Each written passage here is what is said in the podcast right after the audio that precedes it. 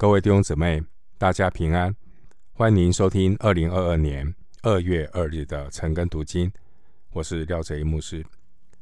今天经文查考的内容是《路加福音》第九章十八到三十六节。《路加福音》第九章十八到三十六节内容是彼得承认耶稣是基督，以及登山变像。首先，我们来看《路加福音》第九章十八到二十节。耶稣自己祷告的时候，门徒也同他在那里。耶稣问他们说：“众人说我是谁？”他们说：“有人说是施洗的约翰，有人说是以利亚，还有人说是古时的一个先知又活了。”耶稣说：“你们说我是谁？”彼得回答说：“是神所立的基督。”十八到二十节，主耶稣询问门徒对他的认识。主耶稣已经从加百农向北走了六十公里，来到黑门山路的希腊化城市该沙利亚菲利比。该沙利亚菲利比，这里是。腓力二世的首都，而周围都是敬拜偶像的外邦人。主耶稣特意带着门徒来到这里，远离那些热切盼望政治弥赛亚的犹太群众。他们在众多外邦偶像之间，耶稣他问了两个问题，主要是要让门徒正确的认识。耶稣是谁？耶稣问的第一个问题在第十八节。耶稣问：“众人说我是谁？”当年主耶稣在加利利传讲福音，主所做的一切工作，并不是要来迎合人的需要，解决人暂时的问题。主耶稣他要以正确的方式来显明。耶稣是弥赛亚的身份，耶稣弥赛亚的工作以及他的经历，其实旧约先知以赛亚早已经有清楚的预言。然而以色列的百姓，他们常常是带着个人的偏见来看先知的预言。以色列人他们期待的是一个政治性的弥赛亚。因此，他们就不能够正确的来认识耶稣是谁。另外，我们来看经文第十九节，还有前面的七到八节。当时候的舆论呢，对主耶稣有一些的传说。有人说耶稣是施洗的约翰，有人说是以利亚。还有人说是古时的一位先知又活了。虽然很多人承认耶稣是非比寻常的一个人，但最多也只是一个民族的英雄，一个先知。今天很多人对耶稣同样也有各种不同的看法。有人认为耶稣是一位道德的教师，是一个圣人。甚至有些人认为耶稣是一个虚构传奇的人物，但无论怎么样的看法，都脱离不了人的范畴。耶稣继续发出第二个问题，在二十节，耶稣问：“你们说我是谁？”因为前面不管是十九节说，有人说，不管是谁说，都不算数。耶稣在乎的是门徒，你们怎么说？每一个人对基督真正的认识，必须来自个人亲身经历主的救恩，而不是道听途说的二手知识。除非一个人真实经历赦罪之恩，他才能够有得救的确据，跟从主。走十字架的道路。经文二十节，彼得他代表门徒们做出了回答。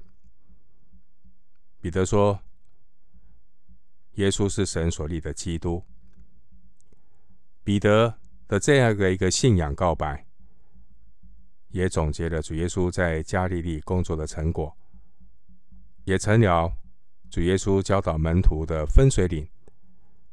在此之前呢，主耶稣带领门徒在加利利周游传道，就是为了让门徒认识耶稣是神所立的基督。在彼得认信耶稣是基督之后，耶稣带领门徒们要走向耶路撒冷，进一步的要让门徒们认识耶稣是受苦的弥赛亚。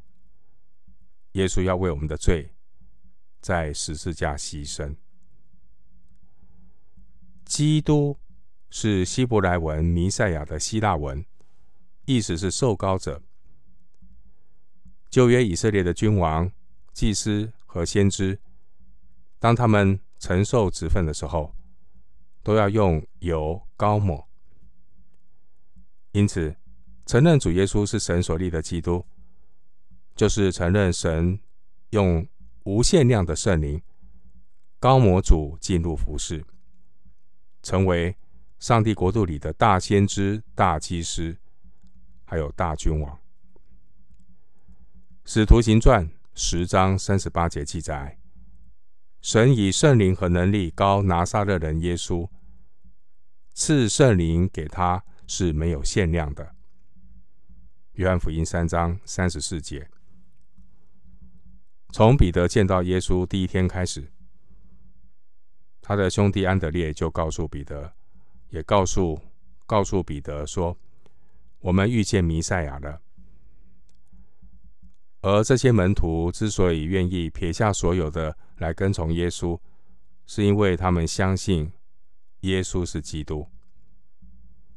因此，彼得这个信仰的告白，不是简单的承认，而是经过许多的考验之后，他们仍然确信耶稣是神所立的基督。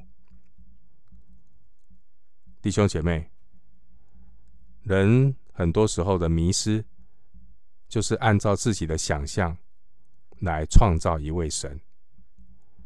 所以，当基督的教导不讨人喜、不迎合人的想法的时候，有一些门徒就抱怨：“这话甚难，谁能听呢？”当基督耶稣的作为不符合人的预期，不符合人的期待，那些曾经跟随耶稣的门徒中，就多有退去的，他们不再与耶稣同行。约翰福音六章六十六节。今天是否也是有很多人，常常是把基督装进自己的框框里，把基督当作服务自己需要的偶像吗？回到经文，路加福音九章二十一到二十二节，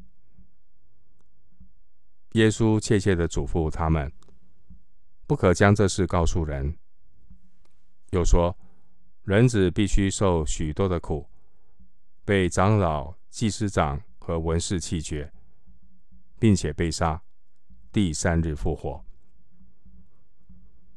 二十一到二十七节的主题是耶稣向门徒预告人子的受难与复活。经文二十一节说，耶稣切切的嘱咐他们，表示这是耶稣非常严肃的提醒，因为当时的犹太，当时候的犹太人呢，他们为自己量身定做一个弥赛亚，量身定做的这个弥赛亚就是一个民族的救星。因为犹太人，他们期盼能够脱离外邦人的统治，早日获得自由解放，甚至选民也会用武力革命的方式来和统治的政府来对抗。当年如果门徒们他们公开宣布耶稣就是基督，其实以色列的百姓会如何的解读呢？他们的解读就是从政治和军事的角度来解读耶稣基督的使命。这些人并不能够了解神国度的建立，并不是靠军事武力，而是透过耶稣十字架的苦难来完成。经文二十二节提到长老、祭司长和文士，原文都是复数，他们是当时候犹太公会的主要成员。犹太公会是由七十一位犹太长老组成的宗教立法议会，也是最高的法院。当时候是由沙都该人来担任主席，沙都该人大祭司也是沙都该人，然后由法利赛人的当中的这些拉比选出一位担任首席的大法官，另外。犹太公会有六十九名成员，的这些成员主要是由以下三类人来组成。第一类是长老，长老是民间的领袖、族长。第二类呢是祭司长，他们是祭司的族长，大多是撒都该人。当时的大希律亚基老。和罗马的巡抚，他们会根据政治的需要，从众多的祭司长中任命一位大祭司。公会的第三类人就是文士，文士是精通旧约圣经和口传律法的人。文士大多是法利赛人。经文二十二节提到弃绝。弃绝的意思就是经过研究之后决定拒绝，表明犹太公会他们拒绝耶稣，并不是出于一时的冲动，这是他们深思熟虑之后，他们认定耶稣并不是他们心目中的那位基督，那位弥赛亚，所以他们的决定就是弃绝耶稣，而这个弃绝并不是口头说说而已。而是有实际的逼迫和杀害的行动。他们误认耶稣是假基督，他们以为耶稣是假基督，肯定会导致天下大乱。经文我们看到，对照马太福音十六章十三节呢，提到该撒利亚腓立比。该撒利亚腓立比是主耶稣在地上传道的分水岭。主耶稣在这里第一次宣布自己将要受难。这个时候的门徒呢，他们已经跟随耶稣有一段的时间，也经过了各种的考验，他们仍然确信耶稣是神所立的基督。而到这个时候呢，耶稣才指示门徒，启示门徒关于耶稣钉十字架的计划。从此以后，主耶稣他的传道进入另外一个新的阶段。主耶稣将更多的教导门徒，更多的启示十字架的道路。经文二十节，彼得承认耶稣是神所立的基督。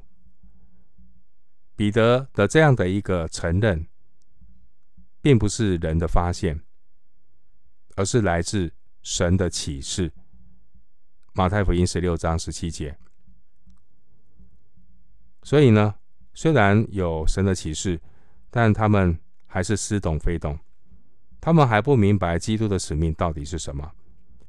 因此呢，主耶稣会开始逐步的启示门徒关于。主十字架的道路。经文二十二节说，基督必须首先受苦、被杀，在耶路撒冷被钉十字架。弟兄姐妹，主在十字架的受死并不是结局，因为二十一节，基督将要在第三日复活，复活和钉十字架都是确定要发生的。被人拥戴的基督，大家欢迎的基督，并不能够实践救赎。只有被人弃绝的基督，他才能够将自己的百姓从罪恶里救出来。教会不是传讲一个不需要钉十字架的基督，这些道理都是人所立的基督。只有被钉十字架的基督，才是神所立的基督。约翰福音一章五节说：“光照在黑暗里，黑暗却不接受光。所以，受到黑暗欢迎的光，必然不是真光。”耶稣十字架的道理令人费解，因此属肉体、体贴肉体的人是无法接受的。一直到主耶稣上了十字架，门徒们还是无法完全明白。他们可能都以为耶稣讲的是指比喻，他们以为主耶稣所说的第三日复活，只是象征以色列民族的属灵复兴。可以参考旧约何西阿书六章二节。其实，只有主耶稣，他是真正的从死里复活之后，门徒们才真正的认识十字架，并且用他们一生去传定十字架的基督。经文二十一节，主耶稣命令门徒们不可以将这事告诉人，而是要他们从自己跟随主。来走十字架的道路。现在我们回到经文，《路加福音》九章二十三到二十七节。耶稣又对众人说：“若有人要跟从我，就当舍己，天天背起他的十字架来跟从我。因为凡要救自己生命的，必丧掉生命；凡为我丧掉生命的，必救了生命。”人若赚得全世界，却丧了自己，赔上自己，有什么益处呢？凡把我和我的道当作可耻的，人只在自己的荣耀里，并天赋与圣天使的荣耀里降临的时候，也要把那人当作可耻的。我实在告诉你们，站在这里的，有人在没尝死味以前，必看见神的国。经文我们看到主向门徒们预告上帝救恩的计划。上帝救恩的计划就是基督必须受苦、被杀，并且复活。经文二十二节，主耶稣在宣告他受苦受死之后，主耶稣马上就宣布了另外一个十字架。这个十字架不是主耶稣要背的十字架。而是所有跟从耶稣的人要背的十字架。二十三节提到：若有人要跟从我，就当舍己。当年主的门徒，他们已经撇下所有的跟从了耶稣，并且付了代价，跟着耶稣走遍各城各乡宣传福音。难道这些门徒还不够舍己吗？其实，主耶稣强调门徒的舍己，指的是要背起个人的十字架。其实，门徒们都知道背十字架的意义是什么。当年死囚判死刑，他们要钉十字架，在钉十字架之前，这些死囚要背起他的十字架，被一小群罗马的士兵押送到刑场。一路上受尽凌辱和嗤笑，这是一个充满冷嘲热讽的羞辱之路，是一条通往残酷死亡的痛苦之路。因此，十字架的路，指的就是对肉体的彻底对付。人若不明白十字架的道理，难处越多，心就越刚硬；受苦越多，肉体就越膨胀。凡是不能够叫肉体有所减少的，无论受了多大的苦，都算不得背十字架。耶稣他还特别指出，十字架的道路不是一条捷径，很快走完的道路，是需要天天背起他的十字架。二十三节，背十字架看起来已经够难了，更大的挑战是要天天都要背。经文二十节最难令人接受的是，这位神所立的基督。既然说门徒也要这样的跟从他，因为在跟从主的路上，没有任何一个人可以凭着自己走下去，只有背十字架的人钉死老我，他让基督做主，老我钉死的人，老我钉死的人，他才能够忍耐到底，走到最后。耶稣提到的舍己，舍己原文的意思是拒绝自己，否定自己，意思是不再坚持自我，孤芳自赏。一个真正舍己的人，在生活的每一个方面，都接受耶稣的权柄，对付自己的肉体。经文二十四节说：“凡要救自己生命的，必上吊生命。”因为人要进入神的国，最大的拦阻不是撒旦，而是人的老我自己。其实，不管是好人坏人，都是罪人。老我，我们的罪，都会拦阻神的权柄在自己的身上彰显。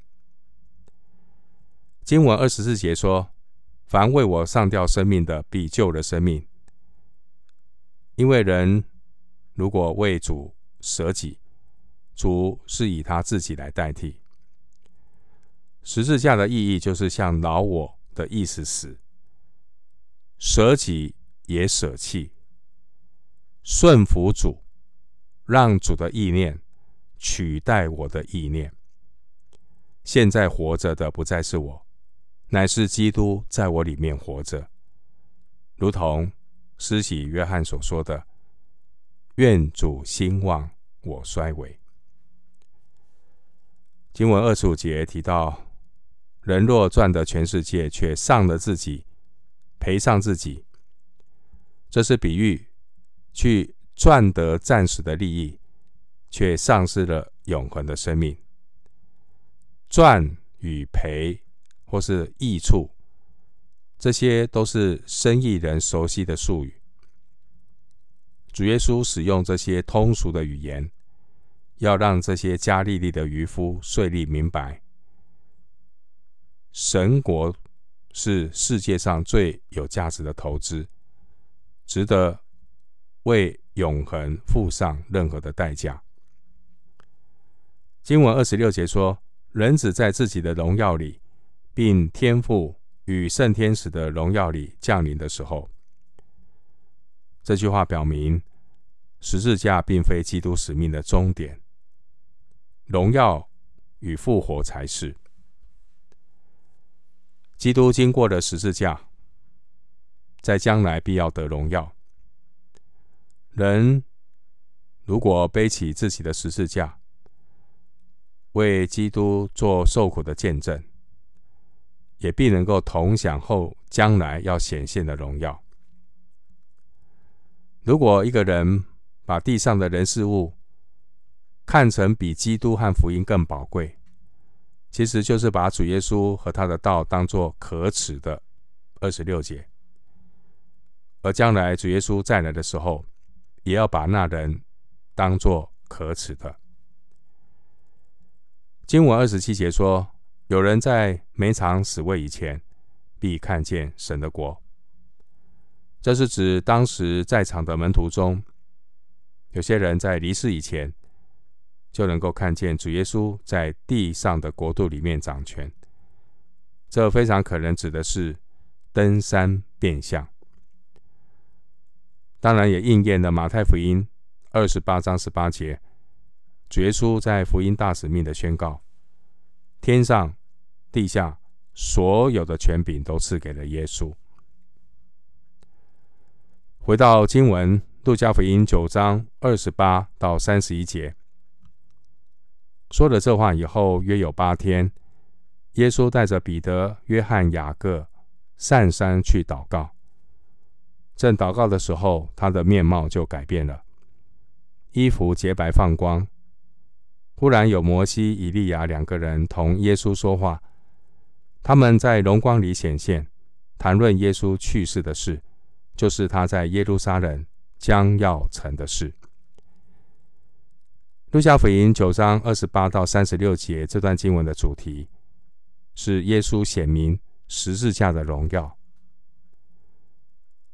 前面九章二十节，彼得承认主耶稣是基督，这就是在二十七节所说的。主耶稣说：“有人必看见神的国。”接下来，我们看到耶稣到山上去祷告。二十八节告诉我们，包括头尾约有八天。马太福音、马可福音。去掉头尾两天，所以在马太福音十七章一节说，过了六天。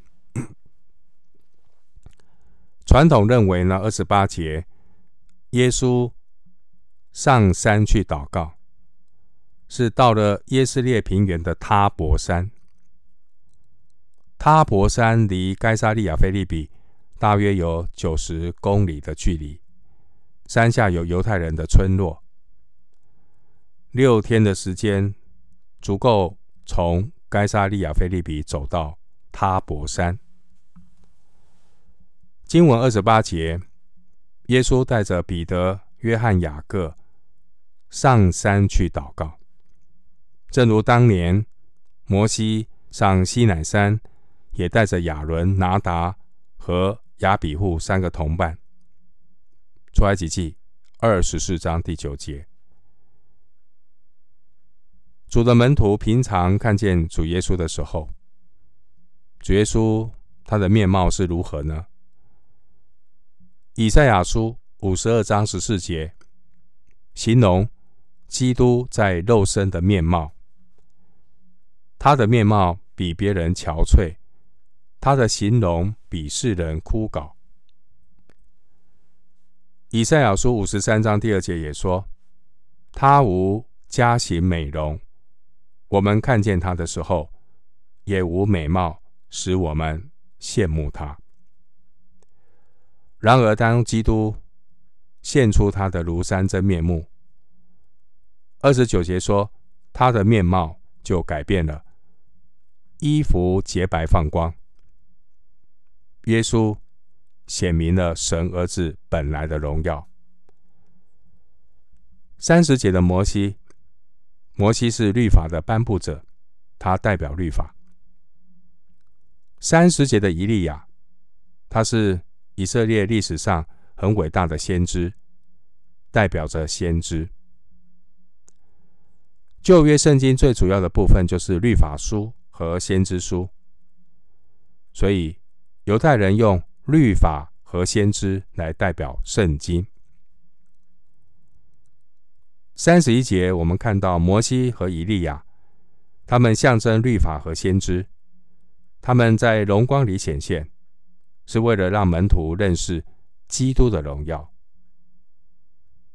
摩西和以利亚这两位以色列历史上很伟大的属灵人物，他们在基督面前只是一个陪衬，因为整本旧约圣经。律法和先知写作的目的都是为基督做见证。约翰福音五章三十九节，因为律法和先知最终指向的就是基督。路加福音二十四章二十七节。基督正是按着律法和先知的预言，显明在世人的眼前。罗马书三章二十一节。旧约生命记三十四章五到六节记载，当年的摩西他已经死在摩押地。而这边我们看到摩西再次的出现。摩西再次的出现代表复活。至于先知以利亚呢？旧约列王记下二章十一节记载，以利亚他是直接被提升天，所以以利亚的出现代表升天。摩西和以利亚他们在荣光里显现，谈论耶稣去世的事。三十一节。表明十字架的荣耀，不只包括耶稣的受死，更包括他的复活和升天。这分别是摩西和以利亚出现的一个预表。三十一节提到去世，原文是离开，这个字和出埃及的出原文是同一个字，离开的意思。基督耶稣的使命核心就是在十字架上去世。绝书预告他将要被钉十字架，他将要为百姓的罪献上挽回祭，要解决罪的问题。希伯来书二章十六节，并且要借着死败坏那掌死权的，就是魔鬼，并要释放那些一生因怕死而为奴仆的人。希伯来书二章。十四到十五节，主耶稣他要带领百姓第二次的出埃及，要拯救所有的受造之物。罗马书八章十九到二十三节，人类的救赎并不是依靠旧约的律法，也不是依靠说教，不是依靠神迹，而是依靠耶稣基督在十字架上的代赎。因此，我们所传福音的核心，乃是耶稣基督，并他钉十字架。哥林多前书二章二节。回到经文，路加福音九章三十二到三十六节，彼得和他的同伴都打盹，既清醒了，就看见耶稣的荣光，并同他站着的那两个人，二人。正要和耶稣分离的时候，彼得对耶稣说：“夫子，我们在这里真好，可以搭三座棚，一座为你，一座为摩西，一座为以利亚。”他却不知道所说的是什么。说这话的时候，有一朵云彩来遮盖他们，他们进入云彩里就惧怕。有声音从云彩里出来说：“这是我的儿子，我所拣选的，你们要听他。”声音住了，只见耶稣一人在那里。当那些日子，门徒不提所看见的事，一样也不告诉人。弟兄姊妹，彼得、约翰和雅各和你我一样，也都是。有软弱，他们在主耶稣登山变相的时候会打盹。之后，主耶稣在客西马尼园祷告的时候，这三个人也因为忧愁都睡着了。路加福音二十二章四十五节，三个门徒醒来之后，三十二节说他们才看见耶稣的荣光。和两位显现的摩西和以利亚。经文三十三节说，搭三座棚的棚是用树枝搭起来的，与住棚节的棚是同一个词。有可能当时候已经临近住棚节。彼得在兴奋之余，建议为耶稣、摩西和以利亚搭三座棚。把他们都留在山上过节。但实际上他们他却不知道自己说的是什么。三十三节，彼得说：“我们在这里真好。”彼得不知道耶稣的使命，彼得只想停留在这种荣耀的氛围里，却不明白基督必须到耶路撒冷钉十字架，并且所有跟随主的门徒也要走十字架的道路。彼得他并不懂。三十三节，彼得说：“可以搭三座棚。”彼得对耶稣的身份似懂非懂，他把耶稣和摩西、以利亚同等对待，把耶稣或许当成只是古时的一个先知。我们要小心把一些属灵的人事物提高到与基督同等的地位，这其实也都是偶像。所以三十四节，在彼得说这话的时候，三十五节就有声音从云彩里出来。父神马上纠正彼得的误会，向我们清楚宣告上帝的旨意。三十五节说：“这是我的儿子，我所拣选的。”这是主耶稣宣告耶稣的身份。父神。有三次见证主耶稣，他是神爱子的身份。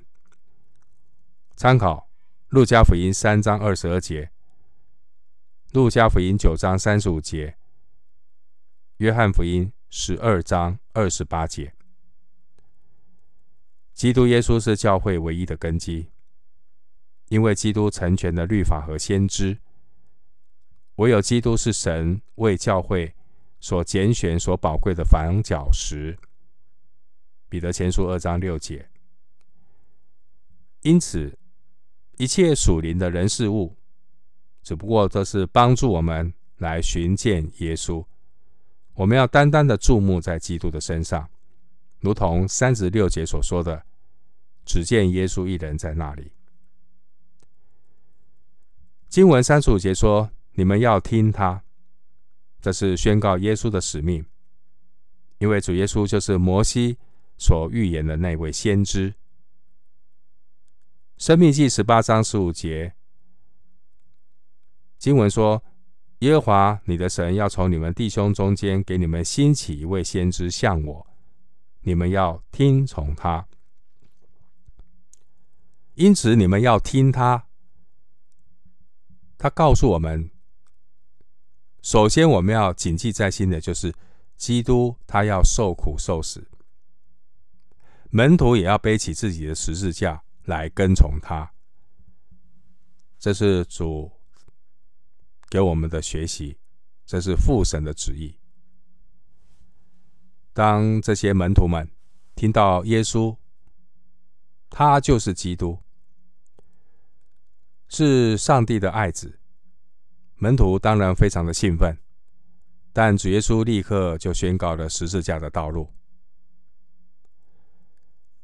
耶稣当年的登山变相，让三位门徒亲眼看见神的荣耀，而父神的宣告也让他们清楚的认识到，跟随主十字架的道路是不可少的。三十六节经文说。门徒不提所看见的事，一样也不告诉人，因为当时候门徒对主的认识还是似懂非懂，他们是好奇心多过于认识主。但通过登山变相这次的经历，却影响彼得一生的侍奉。可以参考彼得后书一章十六到十八节，登山变相的经历。鼓励了彼得，让彼得印象深刻。即便会软弱，但可以不灰心；即便会跌倒，但还是可以爬起来，还要兼顾他的弟兄。彼得后书一章十六到十八节记载，彼得在即将殉道之前，他回顾了登山变相的经历。彼得后书一章十五节说。我以为应当趁我还在这帐篷的时候，提醒你们，激发你们。登山变相这个经历，为什么能够提醒、激发在患难中的圣徒呢？当时候登山变相的时候，父神父神在天上亲自的宣告：“你们要听他，我们要听他，听从主，顺服主，我们就可以放心。”既然荣耀的基督，他都必须要受许多的苦。二十二节，罗马书八章十七节应许我们：如果我们和他一同受苦，也必和他一同得荣耀。我们今天经文查考就进行到这里。愿主的恩惠平安与你同在。